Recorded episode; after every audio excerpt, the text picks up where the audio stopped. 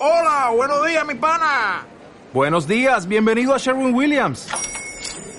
¡Ey! ¿Qué onda, compadre?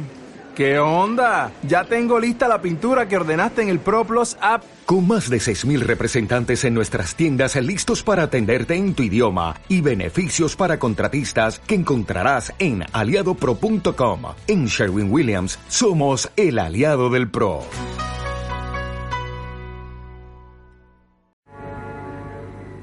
Maupassant, Gaston Leroux, Henry James, Edgar Allan Poe, Stevenson. Todos ellos escribieron relatos inmortales, historias donde se mezcla el horror, la locura, el pánico. Historias que muchas veces robaron el sueño de aquellos que las leyeron. Sí, ellos las han escrito.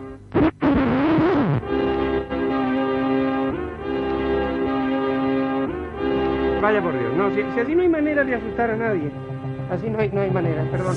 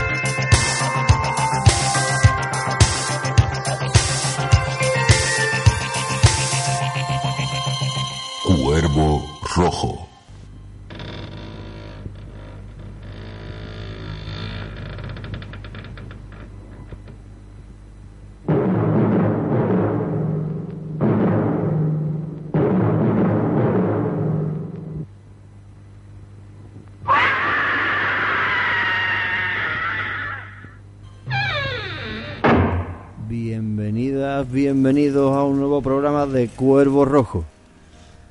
Hoy estamos de nuevo en el cese a la enredadera. Vamos a, a grabar un programa dedicado a historia para no dormir. Eh, más concretamente vamos a hacer el pacto, la historia basada en el libremente, en el asombroso caso del señor Valdemar de Edgar Allan Poe. Eh, bueno, eso es de Narciso Ibáñez Serrador, Chicho Ibáñez, el 1, 2, 3, no sé. si me- Que hay alguno que no conozca el 1, 2, 3. Bueno, pues vamos a presentarnos, ¿no? Estamos. Aquí me tenéis a mí, Fauli, guardián del laberinto. Me acompañan Erasto Fulmen, Hola, que hay, camarada? Una vez más. Encantado. Carolo Di Mare. Muy buenas tardes. Hoy tenemos por aquí también a, a Javi. Hola, buenas tardes. Y hoy está el Dani por aquí de, de público asistente oyente. Di uno, la Dani por lo menos. Di, ¿Qué pasa? Ahí está, muy bien, muy bien. Eso, vamos, mm, mejor presentación no puede haber. ¿no? Bueno, pues hoy en el CSA hemos visto el episodio de Historia para no dormir de, de El Pacto. Y lo primero, antes que nos pongamos a hablar de, la, de quién es el director, las fichas técnicas y demás, eh, vosotros conocéis el, el relato de, de Edgar Allan Poe. Poe. Por aquí hay algunos, ¿qué, qué tal? ¿Nada? ¿Ninguno? Esto como, Todo, no. como en clase ahí de octavo. Mm, ¿Quién sabe el... quién sale ahí? Nadie, Claro, nadie. es que hacemos trampa Bueno, eh, a, lo- a los queridos oyentes, porque llamamos hablando nosotros y sí, lo hemos leído todo, ¿no? Bueno, mm, Lo hemos leído, lo hemos escuchado, lo hemos... No, hemos escuchado... La verdad que el cuento, el relato, como ese hombre te metían en su pesadilla, la verdad que, que está bien expuesto ahí en esta versión, digamos, de, de, de Baño Serrador. impresionante. Impresionante, ¿eh? Muy bien, muy bien.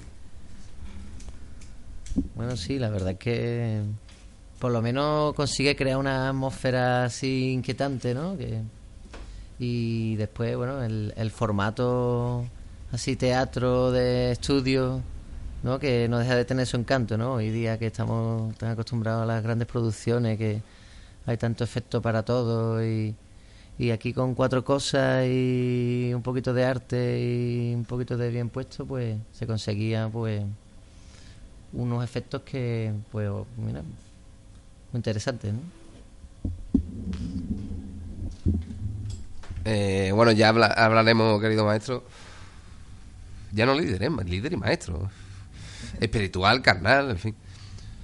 Eh, ya a- nos meteremos in profundis, pero que, o sea, impresionante de verdad. O sea, genial actuación. eh, reafirmo lo que dice el compañero Javier. Eh, genial actuación. Este tipo, el protagonista, bueno, en fin, el, el doctor Ekström, después hablaremos sobre él. Era también el actor de. mm, clásico, ¿no? De actor fetiche, de por lo que se ve, de, de Ibáñez Serrado. Porque lo recuerdo, por ejemplo, de- en el asfalto, ni más ni menos. Y totalmente, o sea, la decoración póveda está genial, la actuación insuperable, aunque, pues sí, el cine clásico teatral y te ha hecho un metraje de una hora a una adaptación un tanto libre, en fin, ya hablaremos de... Genial, ¿no? O sea, de, de 10, un maestro, una vez más, impresionante, ¿no? Eso es inmortal, ¿no? La verdad que sí, que, que el teatro español tiene buenos actores y, y en este en esta historia se ve, ¿no? El, el- el actor que hace Valdemar, que no sé quién es, pero el nótalo es impecable, ¿no? Impresionante también el, que, como hemos dicho, el, el Strong, Strong, esto, esto. Este, este Strong también es un poco, algunas veces se sobresalía, ahí, pero, pero a mí me gustaba es más Valdemar, es la que te iba a verdad. que- decir, que está a veces un poco sobreactuado. No, pero porque, pero es también el estilo de la época. Pero ¿eh? Más impecable. para mí Bardemás es impecable. más- me- más- a mí me ha gustado, el que más, el que más me ha gustado a mí ha sido Bardemar. Pero es que es todo, es que ese manejo de plano, esa fotografía, es que es la combinación de todos los elementos, los actores, es más teatral, pero bueno, es que en líneas clásicas es como la el, el puñetazo clásico de Humphrey Bogart, se habrá dicho aquí en el, el Cuervo Rojo 800 millones de veces, se habrá utilizado como ejemplo, y yo, eso más teatral no puede ser, sin embargo te lo traga como espectador, quiero decir. Es así, son formas, manieras. Ahora es que, claro, ahora es que como no se destruye que- un edificio parece que no hay Pero acción. es que me- a mí me encanta. Claro, Yo máquina. estoy diciendo lo contrario. Maravilla, maravilla. Hombre, Viva la, la ver- la verdad que la, para dormir. la verdad que lo que impresiona, mm, por ejemplo, de- lo que más impresiona de, la, de, de lo que acabamos de ver es el, el año en que se hace, el sitio en donde se hace y en qué contexto sociopolítico no se no se se marca este hombre esta historia. Sí, vamos, eh, en plena eh, dictadura, bueno, no, no en plena, pero bueno, eh, todavía estaba ahí potente, ¿no? En esos sesenta Bueno, y sí, tanto, en pleno, ¿no? estaba potente. 65, ¿no? Ahí O está. 60 y pico. 65 creo que era este, decía. ¿eh? Sí, sí, sí, sí. O sea, eh, potencia de dictadura franquista. En este, en este relato no en concreto, pero en otro se cuenta, aparte en estas remasterizaciones que se han hecho, reediciones de, y recopilaciones, antologías de, los de las cuentos de, de las historias de Historia para no dormir, hace la introducción el propio no Kiko, Chicho, Chicho, Chicho. Y, y pues nada, y pues te cuenta cosas muy curiosas, como por ejemplo, pues cómo se- eh, zafarse de la- eh, censura franquista. Bueno, pues la, co- la cosa es mm, Narciso Ibáñez Serrador, para meterlo ya directo a, a lo que venimos, que también aparte de ver sus cosas, es también habla un poquito. Y él es de Uruguay, que lo eso lo, lo, averigüé a finales de los 90. ¿eh? Yo creía que era de, de Salamanca. De hecho, estudió en Salamanca. Yo creía que era en... Pero qué pasa que no es... Sí, sí, sí. Es de- en el 35 por ahí nació y en el 48, 49, 47, así, vino a España, ¿no? A, eh, aquí mm, cursó los estudios y después estuvo en la, en la escuela de teatro, en la escuela de teatro, no, en la compañía de teatro de su madre que luego ahí actuó como hizo papeles, ¿no? Como actor, debutó, hizo también algunas historias y luego después se- ya se fue otra vez en un tiempo con su padre a trabajar a Argentina, ¿no? A trabajar a la televisión argentina y allí tenía estas cosas, esta, ¿no? este formato de teatro, de no sé qué, ahí en donde él, eh, claro, es donde él mama más o menos todo el, el la forma esta de, de, hacer televisión. Eh, la cosa es que él llega a España, ¿no? Y to- después de todo eso, después de volver a, a Uruguay, a Argentina, perdón, con, con el padre, la Liga Argentina, y trabajar allí, eh, él llega después a Televisión Española, hace un par de trabajos y crea unas historias, ¿no? Una, unas, un- estos formatos de, que, hemos, que hemos visto, Historia para dormir, pero en, ese, en esa primera etapa se llamaba eh, Mañana puede ser verdad. ¿No? Eso. Genial el título también. De, uy, genial, genial. De hecho, algunas historias después se utilizaron para para historias para historias después para ¿no? Eh, claro, él es- esta esta serie yo creo que en los años finales de los 70 o a lo mejor al, principio de los 80, ¿no? Creo que hubo no una remasterización, sino un, una nueva temporada, por así decirlo. ¿no? Que se volvió a retomar, no, no lo recuerdo muy bien porque yo era muy, muy pequeño.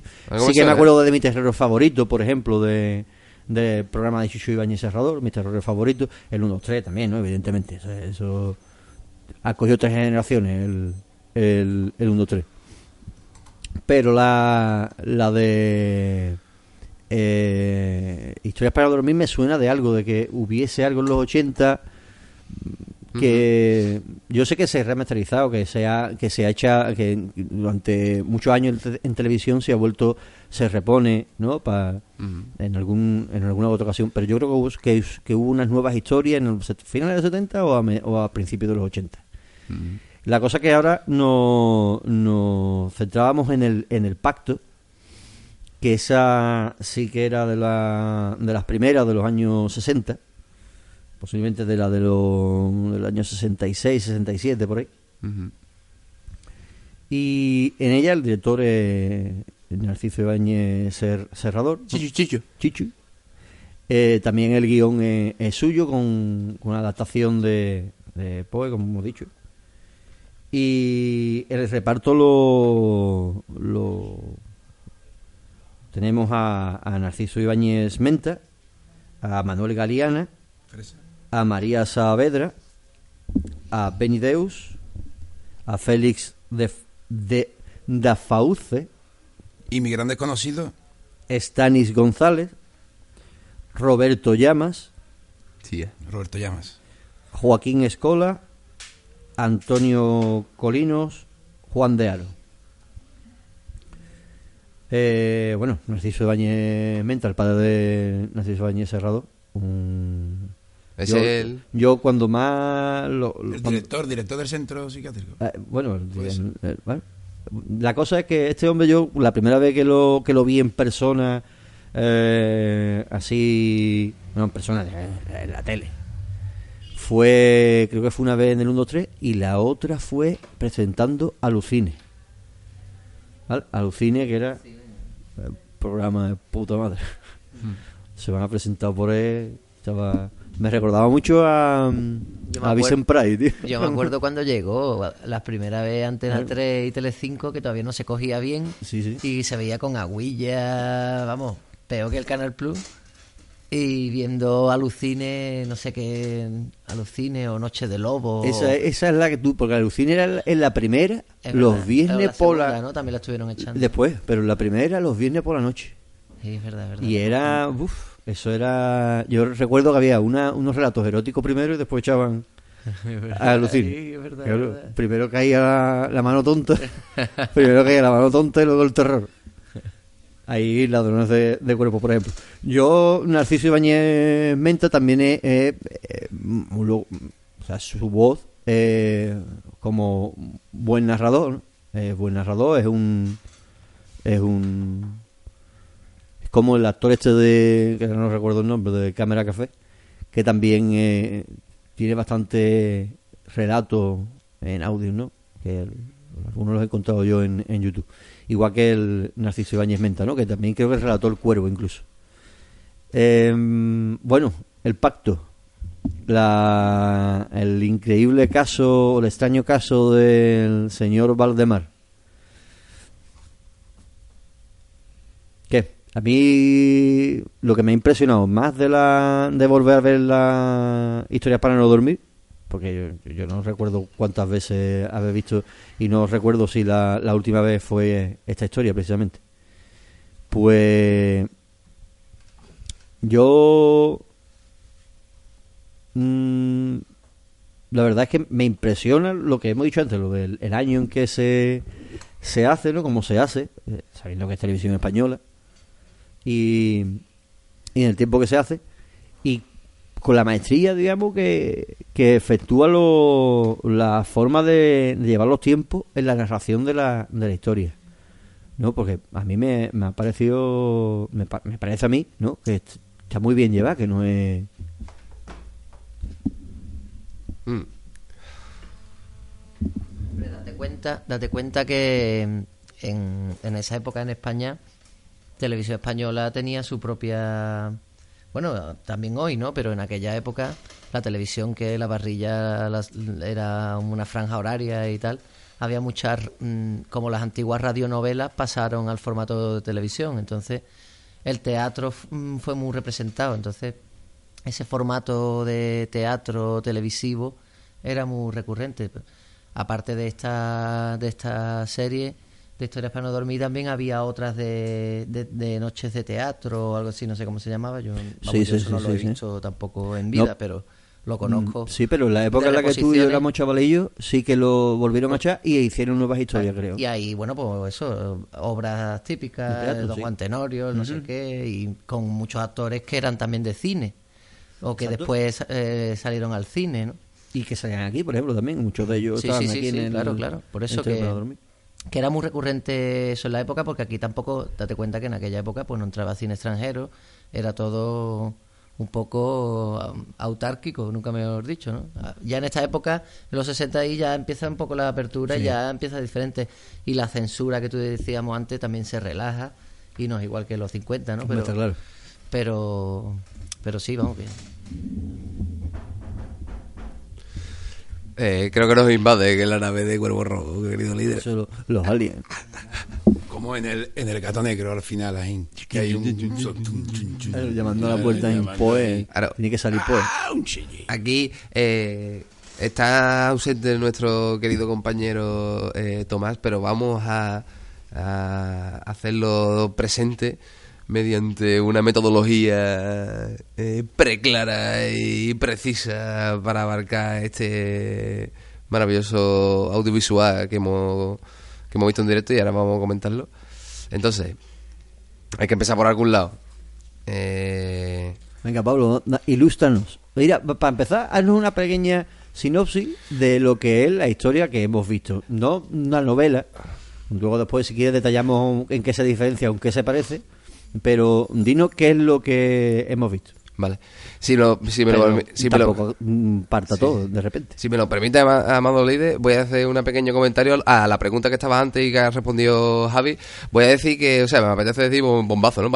Pero que el terror, la ciencia ficción, parece que como es un estilo, digamos, eh, relajado o que no, eh, no políticamente hablando, entonces pues parece que la censura, incluso en, en tiempos y en épocas y en sistemas más eh, más coercitivo, más duro, ¿no?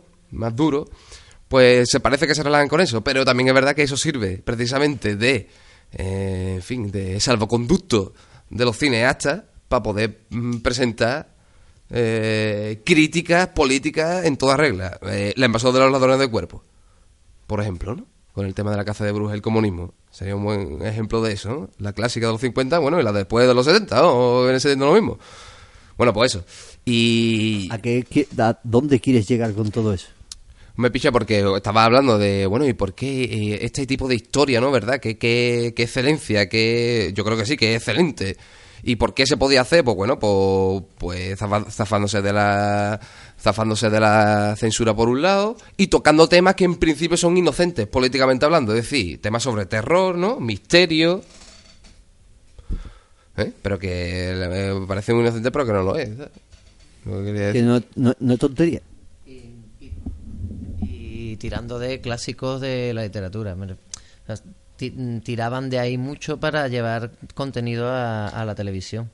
Claro. ¿Por qué? Porque no podían difundir un montón de cosas que se estaban moviendo por el mundo, ¿no? En aquella época en España. Pues aquí no entraba nada de fuera. Pero entonces tiraban mucho de, de cosas de literatura, ¿sabes? Y sobre todo, si podía ser, pues, de literatura española. Bueno, pues ahora márcate tú la sinopsis, venga. Pues nada, yo creo que se podría, en aras de seguir con el método, o empezarlo más bien, eh, yo creo que se podría dividir el filme en dos partes.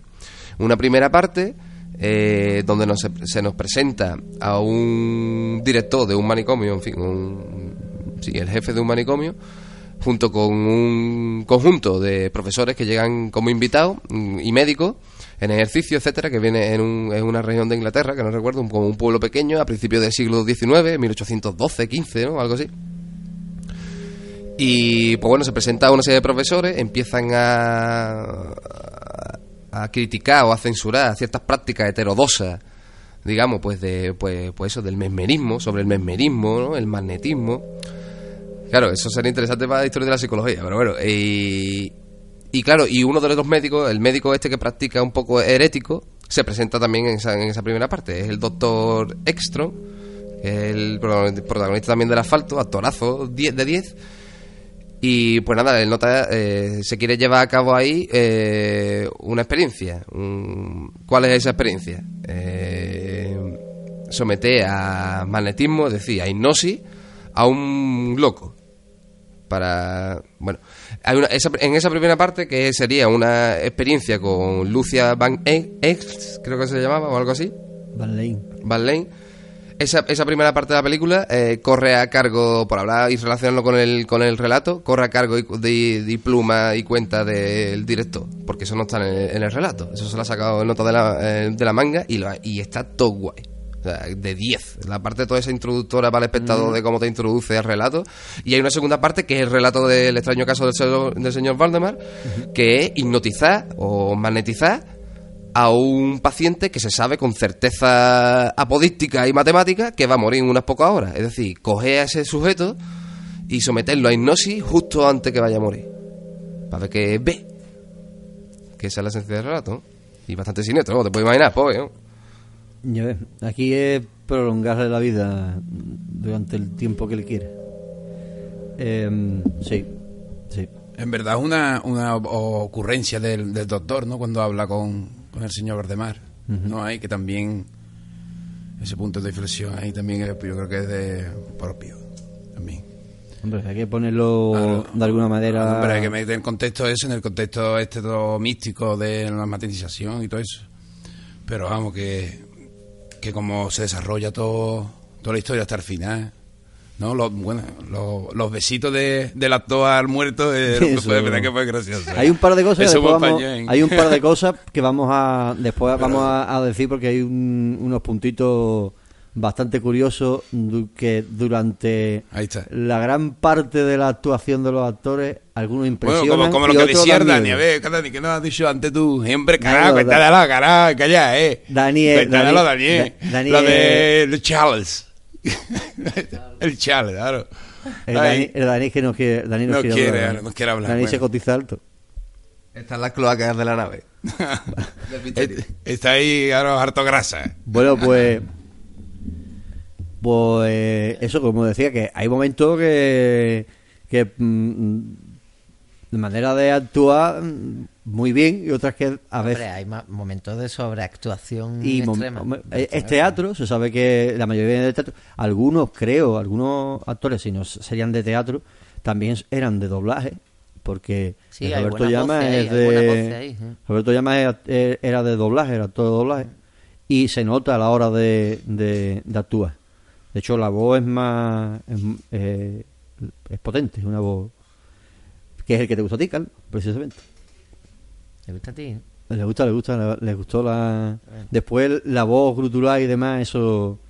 Ya ahora vamos a, a, a desengranar el, el, la- las partes de la, de la, del episodio. Pero vamos, que yo sigo diciendo que donde unos ven abusos, digamos, de actuación, eh, sobre actuación y tal, yo veo formas clásicas.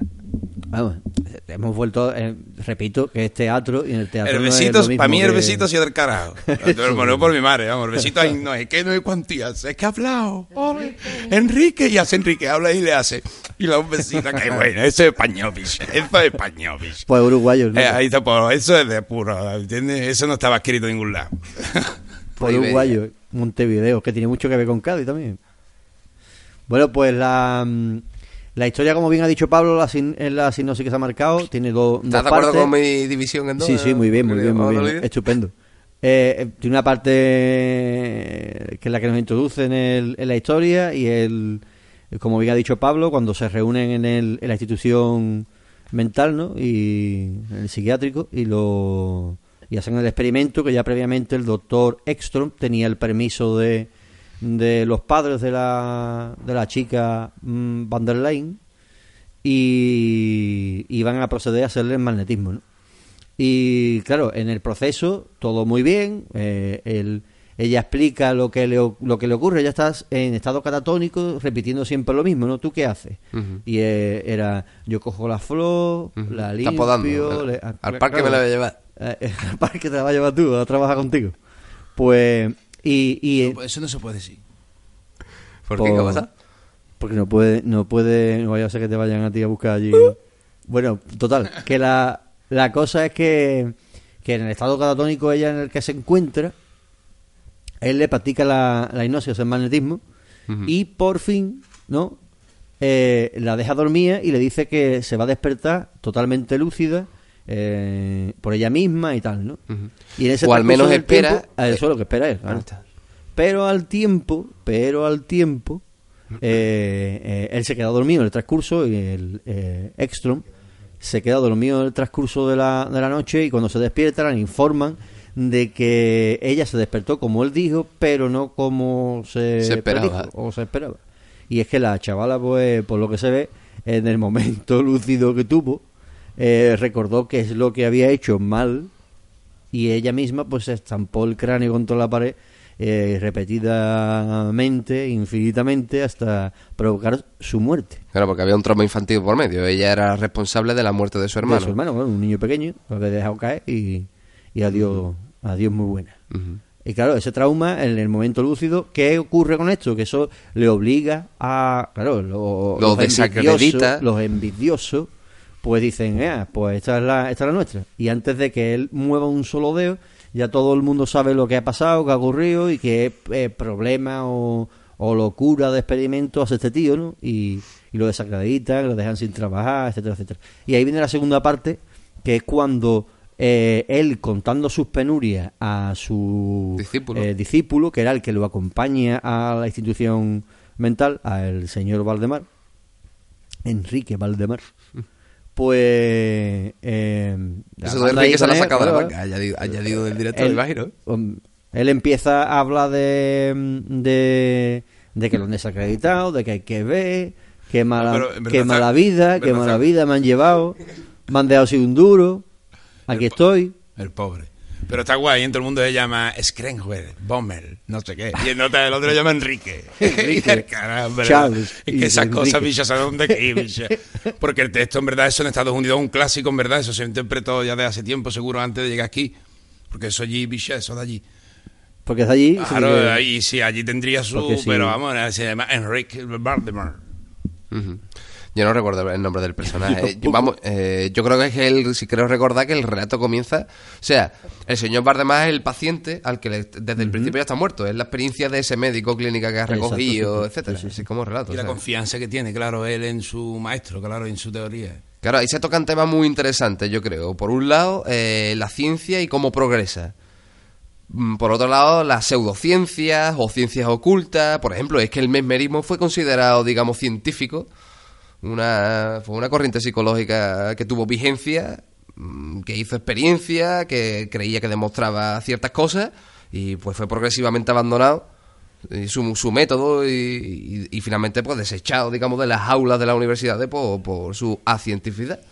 Entonces pues se, se toca eso pero también está metido el tema de pues en fin pues pues el tener imaginación no el tener imaginación a la hora de ser científico es decir que porque los otros representan un poco como la parte pues más retrógrada más retrógrada eh, o más reaccionaria de la ciencia entonces pues eso tampoco eh, contribuye a progresar. Yo creo que están esos temas de- ahí también de por medio. La fama de la que se queja, ¿no? Que ha perdido, la fama, el reconocimiento. Entonces, todo eso que en verdad es la introducción un poco... A la que- segunda parte de... Ahí está, la introducción la ha hecho del carajo. Está del carajo. Es que es el, el típico, mm, eh, o sea, es un arquetipo romántico del científico de, de esa época, ¿no? Eh, Porque al final el, el doctor Frankenstein, es- eh, el genio, eh, al final cobra más valor en el experimento científico que el método. Y bueno, pues eso es, es curioso, pero es de, también de esa época, de esa visión romántica de, de las cosas, porque al final, bueno, pues todo toda esta historia de Poe y demás vienen imbuidas por el, por el romanticismo, ¿no? Cla- Claramente. ¿no? Bueno, en concreto, esta historia en verdad fue por su mujer de Poe, ¿no? Que mujer, la mujer murió por la misma enfermedad que murió Valdemar. Y en esa época, pues, yo creo que del amor que tenía con esa mujer, pues el hombre quiso buscar.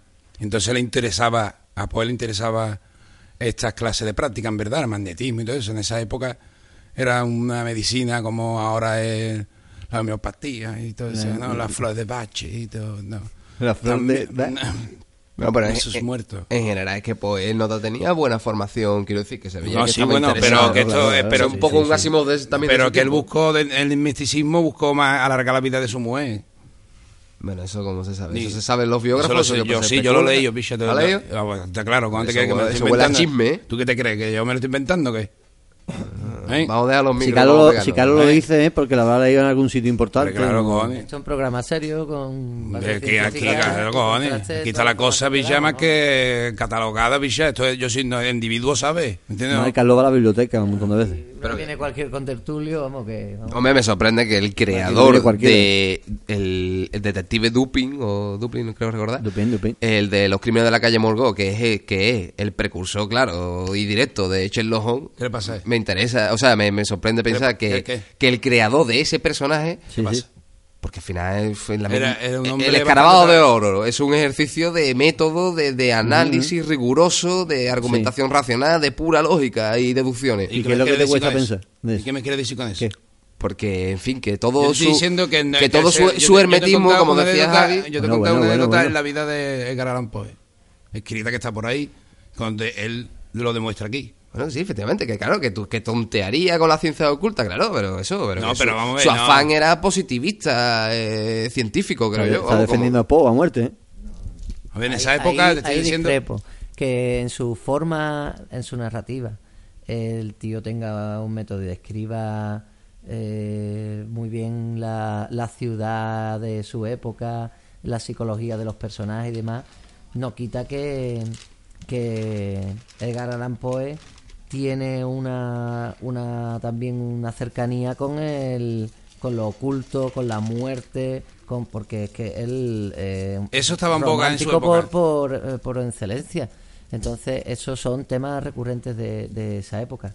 Otra cosa es que, como tú bien dices, en los asesinatos de la calle Morgue, pues, pues evidentemente, eh, como hilvana la trama y cómo la resuelve, pues, pues, pues sí, es brillante, claro, y, y, como tú dices, puede ser haber sido precursor del mismísimo Sherlock Holmes. Sí, sí, sí. Eh, a mí, eh, y un borracho.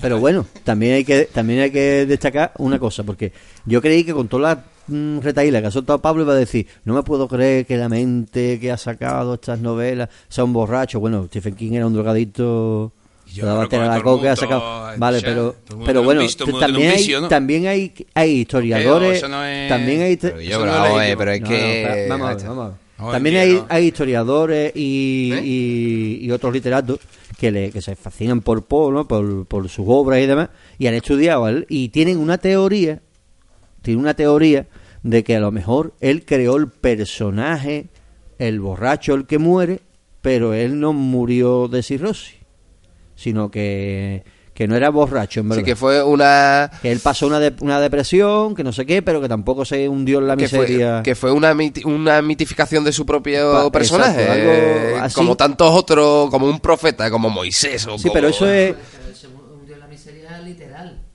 Él, mu- él murió en la pobreza, ¿no?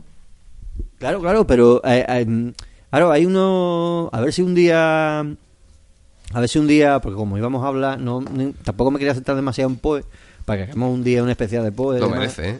Y, y ahí buscaré el documental y varios artículos que yo he leído de, de gente que salía en el documental, que sí tengo que decir también que los documentales, la mayoría, son muy sensacionalistas y, y te, te, te quieren meter una historia que a lo mejor es una teoría que en su día eh, era factible, ya se ha descubierto que no, pero, ¿sabes? Pero, Como diría Tomás, hay que leer. exacto, ahí está, ahí lo has dado, basado un libro. Como ¿vale? Basado Vinci, Tomás, digo yo. Tomás el que no Es falta. máquina. Es un máquina. Bueno, Tomás, te queremos. Pues- un Un besito. un besito como lo del como lo de el señor Ekstrom. Bueno, pues en la segunda parte ya em, el tío está desacreditado, ¿vale? Vamos a centrarnos ya en, Claro, en la leña. en- en la leña. El tío está desacreditado, el señor Ekstrom eh, se ve en la miseria diciendo que hay que pobre de mí, que soy un, un pobre paria. Y entonces el Valdemar, el señor Valdemar, ¿no? Enrique, ese hombre, le dice, pa, pues yo me río. Pues yo me río en toda tu cara, como diría yo. Eso es normal, ¿no? Y él, ah, él se ríe de, porque le pregunta, ¿por qué te ríes de mi desgracia? Y le dice, bueno, coño, porque a mí me queda mm, pocos meses de vida. Mm, Quizás puedo alargar mi vida tres meses si me voy, como él decía, que se quería ir a Escocia, al aire puro, limpio. Mejor duraba cuatro meses más. Pero que él era inminente su muerte, que no, no había remedio. De hecho, ese sí, unos polvitos así en papel, que yo al principio creí, va a tirar por el asesinato la historia, va a ir una cosa rara. Al fin, y- Hubiera sido una pena, ¿no? Digo yo, muy libre va a ser Ah, esto, ¿no? y después. coño. Ah, no, no, pero cuando vi que es- lo echaban cara, decía, ah, vale, vale, que está enfermo, que todo concuerda, va concordando, va, va al sitio, va al. Porque al principio sí, como a Pablo, que me extrañaba cómo, cómo empezaba, ya te digo, yo he vuelto a ver algunos episodios de Historia para no dormir como el televisor hace unos meses, pero este no, no- ni lo recordaba que existía. Sí, el del cuervo, pero no, este no, ni me acordaba. Y, y claro, yo al, al verlo, pues no, mm, era casi, casi, casi me coge de nuevo, viéndolo, para hacer el programa. Entonces, a mí me, me sorprendió como a, Pablo que mm, empezara como empezó, porque empieza primero una cárcel, que se supone que es el este hombre, ¿no? Que está que ha enloquecido, ¿no? ¿no? Buenísima presentación. ¿no? Claro, y luego es cuando sale ya el, el contándote lo de la señorita esta que se vuelve lúcida en su locura y ya viene la segunda parte. Y eso a mí no me cuadraba de, del relato de, Poe. no, no, no, claro, eso directamente añadido, con añadido. el, todo eso es añadido, eso es, es libre. Em, claro, el- el- la historia lo que lo que juega es como otras historias de la, de la época, igual que un Mary Shelley con Frankenstein, ¿no? El hecho de, de jugar con, que sé Dios, ¿no? Crear vida, devolver vida o intentar que alguien no muera. Eh, también tenía un, un relato muy bueno sobre eso. Y, y claro, él, él pretende en su experimento, al llegar ahí el, el- el nombre del, del episodio, el pacto, mediante un pacto de caballeros, dice, los, dice el, el señor Valdemar, eh, si el día que yo vaya a morir, lo aviso, usted viene, me magnetiza y a ver qué pasa. Y le dice, claro, pues, separo el alma de su cuerpo y a ver, puede vivir eternamente. Ahí va el tiempo, pasan lo- los meses, digamos, y el tío, pues. Aquí nos vemos. El, el final Sí, hay un momento que parece un poco precipitado, ¿no? O sea, Mm. eh, y cruel, además, por otra parte. Porque el tío lo consigue, mantiene vivo cuatro meses al paciente y cuando consigue demostrar delante de los otros médicos y reivindicar su posición con el experimento eh, triunfante, pues dice, bueno, pues ya es hora, esto es una crueldad, esto es más bien que...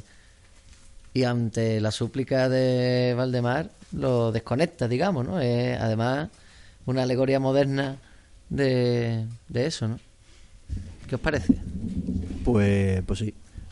Eh, Además, ¿cómo sucede? Que de, de eso también hay un detalle con lo que hemos hablado antes de, de cómo actúa la gente y demás. Claro, por eso yo he dicho yo antes lo de la fama y el crédito y el descrédito de una ciencia o no, porque eso no yo creo recordar, ¿eh? No está tanto en el en el en el texto original.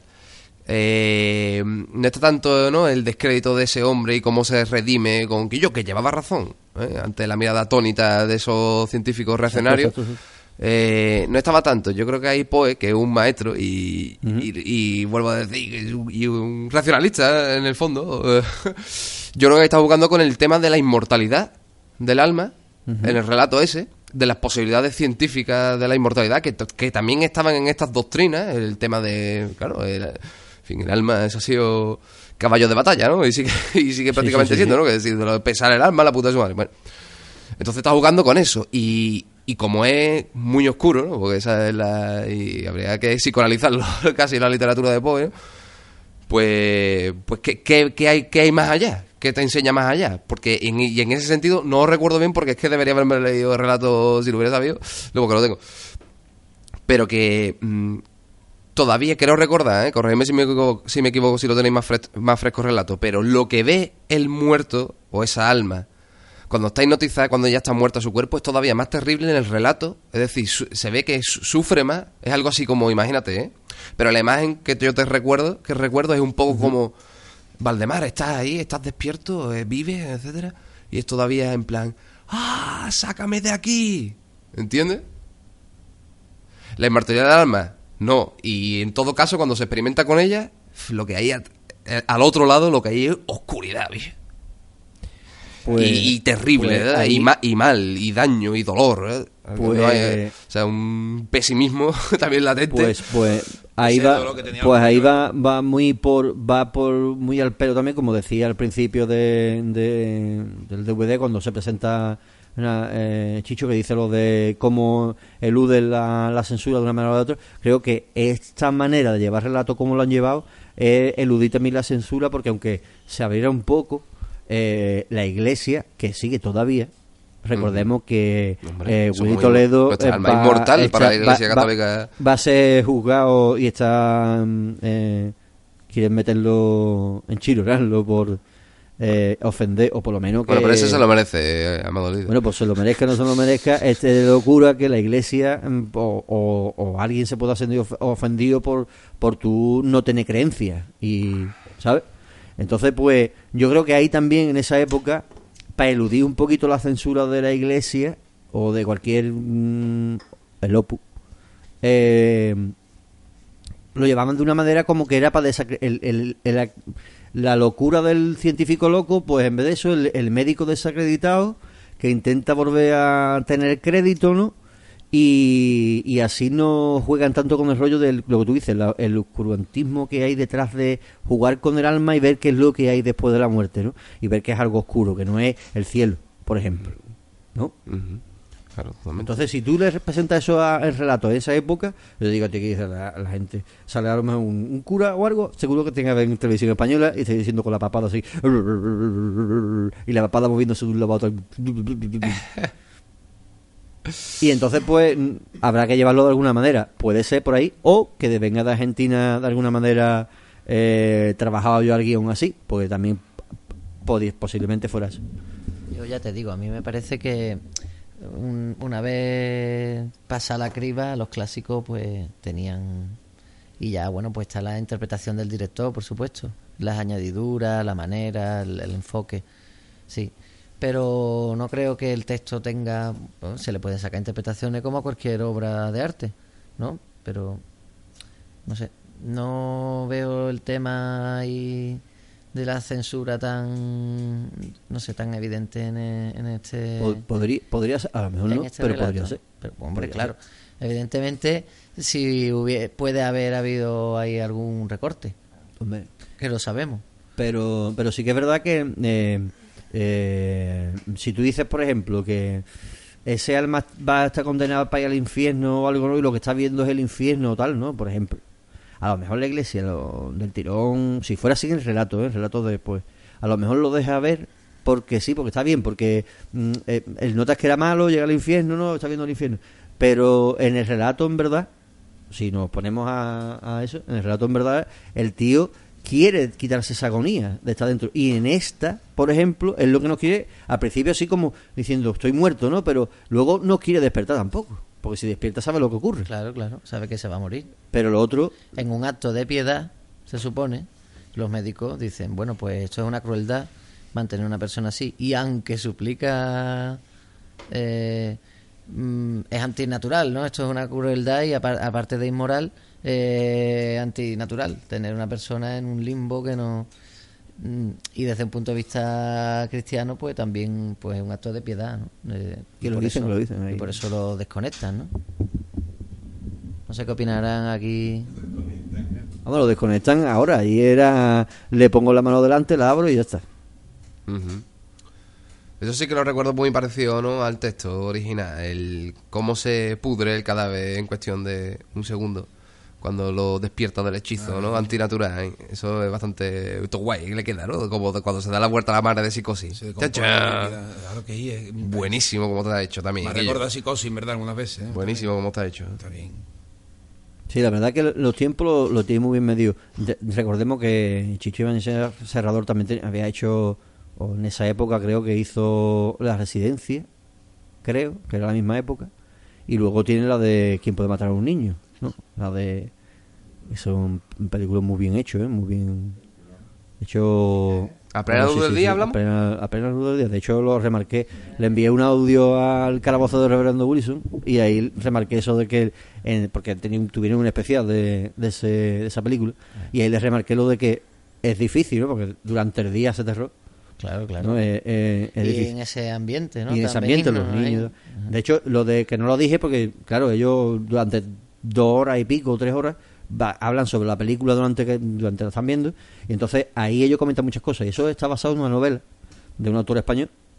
Y, y ahora hay mucha gente que no, yo en su época no lo sabía. Después lo. Es claro precedente de los chicos del maíz, eh, claro, creo que incluso hasta anterior. Anterior, por eso maíz, digo, ¿verdad? es claro precedente, seguro. Vamos, de- la novela creo que, que sí, Es que ahí 60, hay, ¿no? La, ¿La novela de qué año la novela De- de la película de 76, la novela ¿Del creo que es 76? 76 y Ah, la pues, película no sé yo si es la película, perdón, la novela Ah. no sé yo si el año anterior se publicó o se publicó el mismo año, ¿vale? Pero la de Los chicos del maíz, la novela, o sea, la, bueno, la novela, el relato que se metió dentro de uno de uno de una novela, bueno, una novela, de un recopilatorio, eh, fue en el 77 o el 78. 77, Ah, por ahí, 78. están Y la ahí, película ahí. de los chicos del maíz es de los 80. Están por ahí, por ahí. O sea, yo creo que es anterior, tanto la novela como, Yo creo, como que, yo, yo creo que también, pero vamos, película altamente recomendable también para los chicos del maíz. Los chicos del maíz, por Hombre, supuesto. claro, claro. Pero a mí, a mí la de, a mí, también, a mí claro. la de quién matar, a- quién puede matar a un niño que la vi después de los chicos del maíz, pues también era chaval. A mí me impactó más que los chicos del maíz.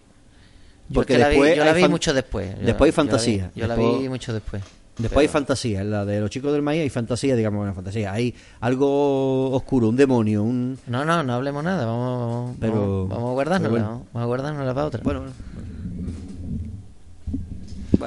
Carlos Di Mares hace tiempo que no habla. ¿Y quiere que diga, piché?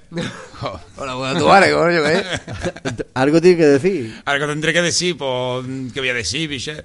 Bueno, vamos a ver. ¿Qué quiero que diga más? Mira, vamos, un- vamos, vamos al, al- ya mm, tenemos englosado lo que es la primera parte y la segunda parte de- del relato, del relato, lo que nos han intentado contar, hemos dicho que es buena, buena historia, bien marcar los tiempos, la cámara bien, el de y ahora vamos a hablar un poquito, vamos a hablar de ese decorado maravilloso de televisión española. Qué bueno, carpintero. Buenos carpinteros. Claro que bueno, pues. Buenos carpinteros. Yo cada vez, yo antes cuando escuchaba la palabra carpintero, a mí me venía a la mente un carpintero normal y corriente, ¿no? Carpintero, Ahora hay un carpintero, un vecino mío que es carpintero, ¿no?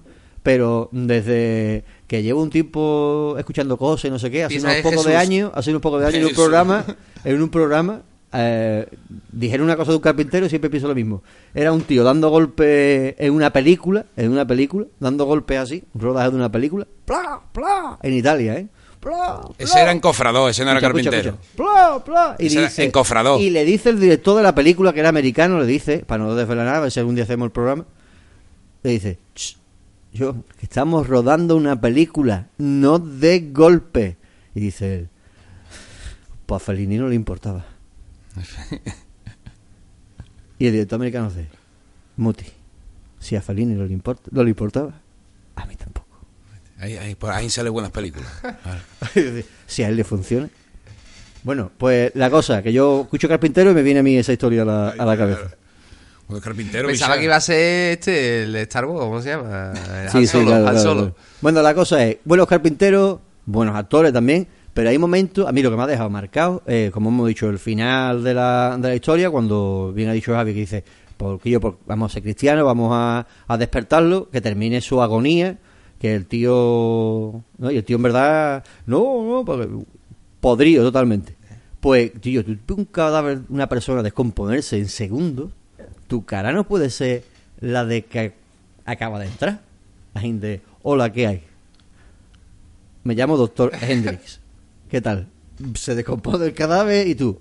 Ah, pues muy bien. No, había un matiz, claro. Es que había dos, ¿no? Carlos, el, el- el de la derecha, el- el, de la derecha sí tiene los Y- ojitos, y, no, y- pero el otro no inmuta, picha, el otro Na- parece de escayola. El padre de Chicho, el Narciso Ibáñez Menta, el hombre se pone su gesto, ¿no? Eso de sobreactuar del, del, del- y la impresión, Los ¿no? besitos, El- ahora, el- los besitos de padre. El besito que de padre que le da. Pero esos dos actores que están detrás, que los, los, los dos.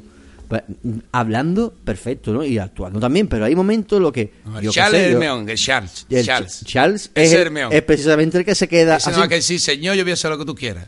Y ni se inmuta, ¿eh? Claro. El puta. El otro habla ahí desde la ultratumba. ¿eh? y el otro ni menea. ¿eh? Qué arte, que esas cosas. Eso, el mayordomo, el O sea, mayordomo o sea- Charles, es el- el- un- yo creo que es una de las partes más cómicas de, de la, de la historia, porque él, él nota cuando, lo- es, es verdad lo que dice Carlos, cuando está el tío haciendo, hablando el en, en, en sintonía alfa, ahí, el otro ni se inmuta, es que se queda, el, el, el, el doctor Estron corre, corre, ¿qué, ¿quiere? ¿Cómo? Sí, y el otro, Vaya, mi señor, ahí está. Tira con una manta en la cabeza y ha empezado a hablar y no. Y estaba muerto. A ver si cojo vacaciones, bicho.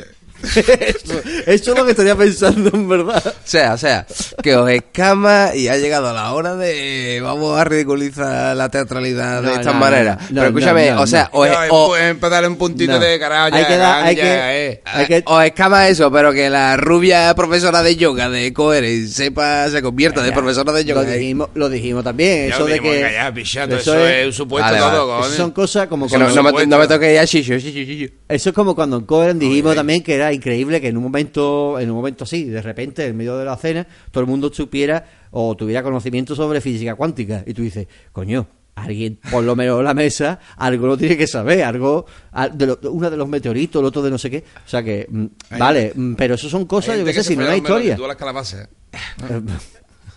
pero la pero la en la historia en la historia nosotros no nos hemos sorprendido de eso son buenos actores lo que pasa que sí que es verdad que te choca ver ese Charles de mi alma ese Charles Que sí, que no, no- que está bien dentro de lo que hemos dicho, cojones, dentro de lo que Ahora está ahí su papel carajo, de sirviente, segundo plano, y ni te fías, yo ni me he fiado. Yo he visto a los tres médicos, a los dos reaccionarios. ahí, ¡ah! Claro que ahí estaba la, toda la trama y, en el- y- y por, y por supuesto eh, ya el poco perdiendo los papeles papeles el doctor Ekstrom, eh, Ekstrom, al, Ekstrom. al ver que, que tiene razón que ha conseguido lo que ha conseguido pero efectivamente que ni como cristiano ni como médico pues, pues claro pues eso es muy no es demasiado deseable porque no está curando ni le está ayudando al enfermero al enfermo pues, pues ahí, ahí me he quedado yo. Bueno, los dos está ahí de fondo. Bueno, está ahí su papel, en su rol de sirviente. Ahí está, esperando las vacaciones. Ah, Lo paga. Ahí está, pues, pues a lo mejor mira pues entonces en ver- entonces a lo mejor es que La es herencia, el mejor, cojones, esperando el la herencia, de viene de todo. abarco, claro el mejor de todo porque si te paras a pensar el hombre no se inmuta porque lo que estaría pensando es diciendo estoico. Dios su puta madre o sea que cuando el tío va para Palma yo ya voy a coger las vacaciones mi finiquito me voy a ir ya a otro sitio Cuatro meses más, chiquillo, aquí. el tío cuatro meses Con, con este, con el, con el- hablando con este tío dormido Strong este, con el- oh. Claro, eh, entonces ahora sí me, me cuadra un poquito. Pero lo de los dos actores, estos, los dos doctores, no me cuadra. Porque tú ves un cadáver descomponerse y tú, tu cara de asombro pone por lo menos un A suelta. O te desmayas. Sí, verdad, vomita. muy suave, muy vomita. Alguien O sea, podría haber vomitado, El criado ¿verdad? de Valdemar, un relato, que, yo- que una historia corta. como. El criado de Ahora Valdemar. no está yendo a cobrar la no contributiva. ¿eh? ¿Pero esto a ser? Y llevo 50 años. El criado de Valdemar, pues sería una buena, un buen, una buena radionovela. El criado de Bardema. ¿eh? Bueno, pues eh, en el sentido de hemos tenido algún que otro momento de decir, sí, claro, no, a mí ya te digo, me cuad- no me cuadra esas dos caras de, de los actores. La actriz que hace Maya Saavedra, que hace de la chica esta que tiene el eh, sí, la Ballein, ¿no? O sea, pues la actriz Maya Saavedra, muy bien la chavala ahí en su estado catatónico, mirando frente, muy bien, la chavala, muy bien. Esa mujer puede tener ahora Un poco encasillado. 60 años. ¿Eh? To- Todos los papeles son de mm, podando flores. Ah. Así, en el aire. No, pues. Pues el, el, el mismo Ibáñez Serrado Ormenta sí que también, ¿no? Como hemos dicho antes, buen actor lo hace. Sobreactúa. ¿Habéis visto ustedes que sobreactuara? Yo lo que veo de sobreactuación, por llamarlo así, es el teatro. Sí, bueno, que puede ser eso, el, el estilo, ¿no? Porque no puede ser que todos. mm, De hecho, no todos sobreactúan. Si te fijas, el director de la- del, Pero es del incluso centro hasta no. la ¿eh? manera de... O sea, es una declamación de un texto, no es Mm. una interpretación de cine. Es una declamación de un texto, entonces es una interpretación mucho más, como muy, muy solemne, ¿no?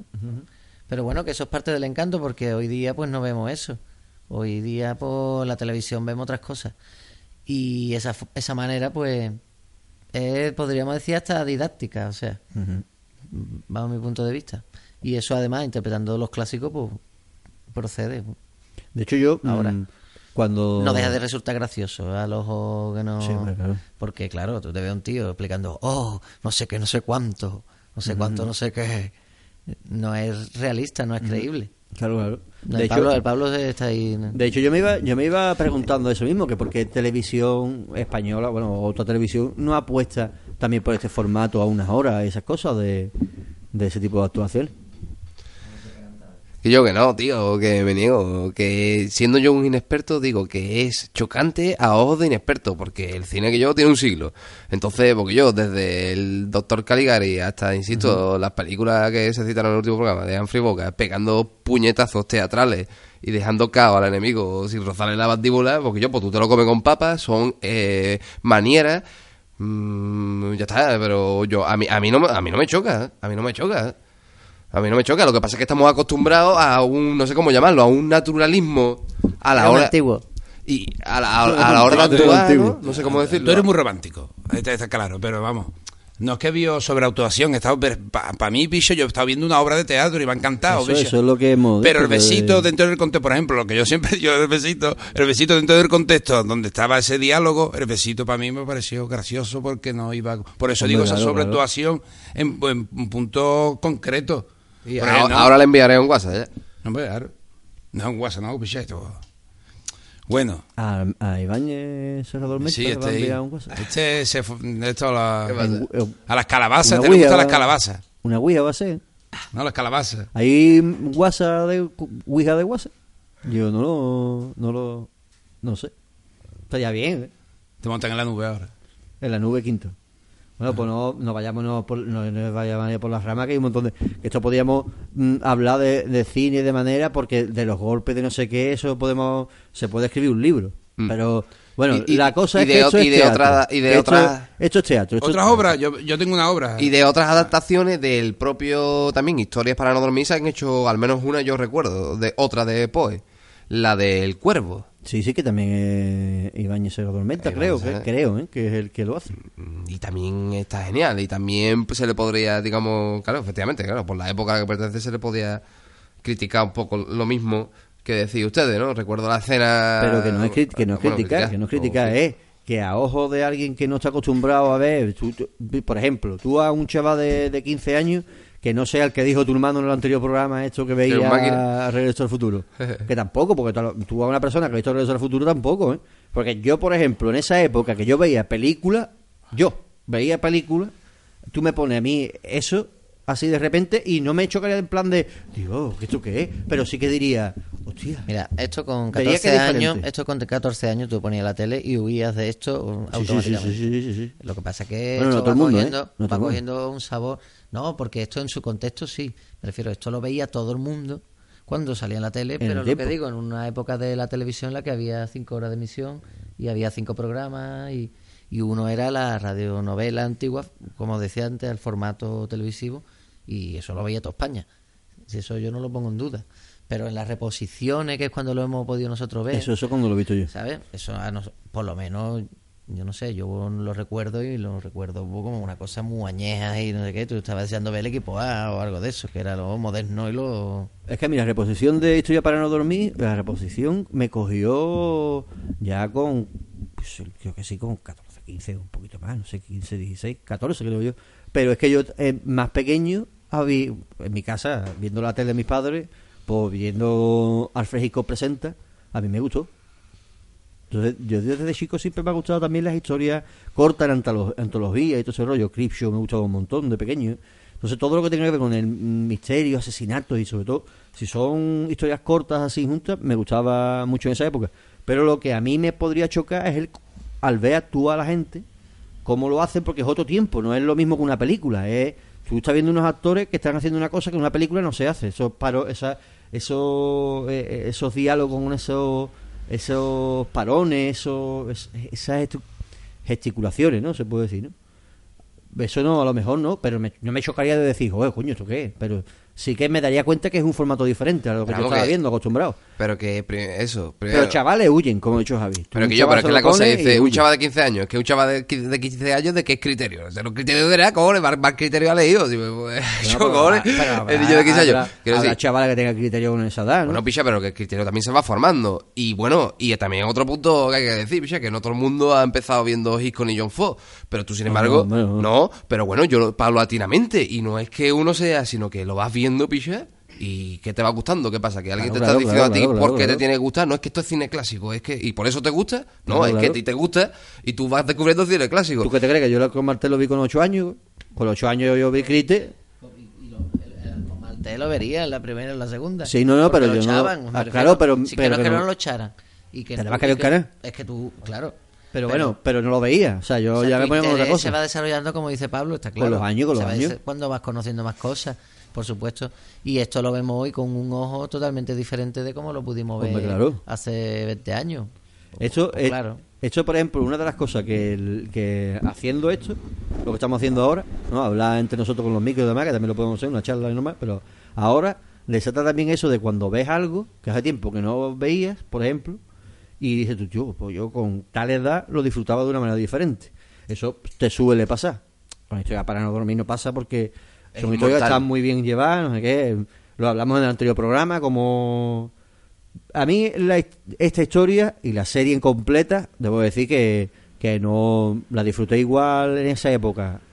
Ahora disfrutar, entenderla o que la capte yo ya más profunda es con el tiempo. Es imposible que yo con 10 años viendo una película de terror coja toda la lectura que tiene esa película de terror, que es lo que me gustaba a mí, o las de misterio o cualquier otra película. Pero luego sí. Ahora, el interés que yo tenía por eso es otra cosa. El interés, lo que me fascinaba, el que es diferente. Y ahí también es cuando tú aprendes. Con esto no me ha pasado, pero con otras cosas sí que te pasa. Esto cuesta verlo ahora, ¿eh? Algunas cosas, ¿eh? Algunas. Cuesta verlas. Mm. Con esto no pasa. Este no es caso. Para mí tampoco. 61 minutos. Vamos, yo lo vi también siendo más mayor. Lo he visto ya no reposiciones, sino que lo habré buscado yo por mi cuenta, ¿no? Pero. Sí. Lo mismo que la. Hostia. Me, co- me, me comenta. Además, lo he dicho en el minuto, hostia. Eso sería de ¿Máquina? premio. Eso sería de premio. ¿Esto ha sido algo del magnetismo o algo así? Del He dicho, de- 61 del minutos dura, pues en el minuto 61 Pues del pues, programa. pues viene de. Pues viene de puta, ve- ve- pues viene de puta madre para decir ahí nos vamos a ir quedando ya. Bueno, vamos a ir, vayáis recargando los últimos puntos así que, que os ha parecido a nivel general. Mm, bien, mal, está me ha gustado totalmente. No, ha estado totalmente aconsejable, hemos echado un buen rato. Ujú. Mm, y, y eso, y tiene su además su toque romántico de sabor añejo que altamente recomendable. Podemos ver otra de la saga. Algún, Sí, sí, yo tengo día. toda, toda, toda entera. Pues nada, me reafirmo y me reitero lo anterior. Un clásico ultra recomendable y como tal, un clásico inmortal y atemporal. Muy bonito. Muy bonito. Muy bonito para todo el mundo, ¿no? Muy, muy clásico, muy, una obra maestra, en verdad, ¿no? De este hombre, Villa, como todo lo que ha hecho. En verdad, siempre ha sabido leer al, al espectador y le ha sabido dar lo que, lo que en esa época la sociedad quería ver, verdad. Dentro de. Y lo ha conseguido siempre, con Este tío es un genio, en verdad. Este, y como esto, muchas cosas que hemos hablado por aquí. Recomendable totalmente para gente de 15, de 20, de 60, para el que quiera, como he dicho, intemporal, totalmente. Muy bien. Sí que la, sí que la verdad que la- a mí, ya has dicho, a mí me, me me ha gustado mucho. Me, me sigue pareciendo una cosa muy recomendable pa- para que el que sobre todo para los que se están iniciando en el rollo este de, de ver cosas de terror y demás cuando se quieran p- m- ver algo más allá de alguna película típica sobre todo que hayan hablado hablar, que hayan oído hablar de, de ese terror gótico de esa historia no pues que le eche un ojo a, a muchos relatos mm, que hay y sobre todo series como esta no que que tienen su- sus historias de, de corte gótico, de terror, de ciencia ficción también. Que tiene, y, la verdad que es muy, como los límites de la realidad, por ejemplo, que tanto gótico no tenía los límites de la realidad, era más ciencia ficción. Pero sí que también es un otro acercamiento también que es muy interesante. De hecho, esto mama mucho de, de eso. De hecho, Ibáñez Serrado lo, lo ha dicho un montón de veces, que el, porque eso anterior a esto es los límites de la realidad. Y nada, a mí me parece una cosa muy recomendable como habéis dicho vosotros. Yo ya me voy a despedir. Vosotros si queréis decir algo antes de despedir, yo me despido. Soy Fauli Guardián del Laberinto. Nos veremos en otro programa y bueno, portarse bien. Un placer, como siempre, Amador Díaz. Se despide el copiloto y caso. Gastón Fundo. Adiós, muy buena. Un, y un saludo a mi amigo Ortecla. Para mí iba a decir Tesla, tío. Bueno, pues un placer como siempre, echar ratito aquí en la tertulia de Cuervo Rojo y, y nos vemos en la próxima aquí en ese tercio. Muy bien, pues nada, yo os voy a dejar con un temita de Slipknot. que Se me ha antojado a mí. que además es muy tranquilito, que es Snap. Un tema muy bonito.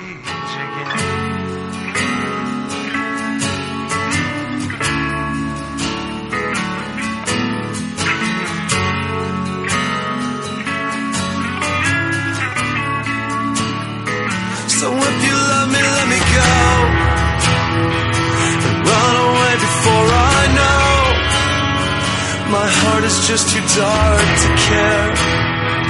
I can't destroy what isn't there. Deliver me into my fate. If I'm alone, I cannot hate. I don't deserve to have you. Ooh, my smile was taken long ago. If I can change, I hope I never know.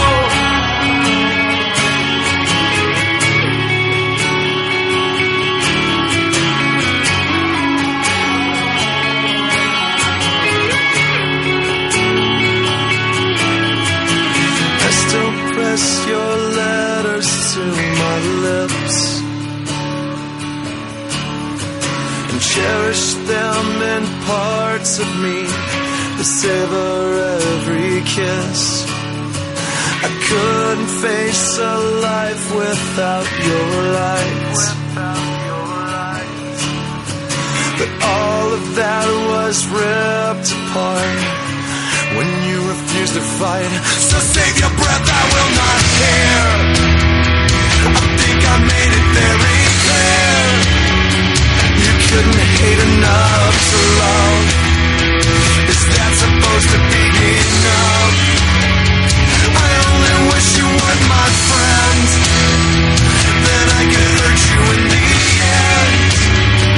I never claimed to be a saint.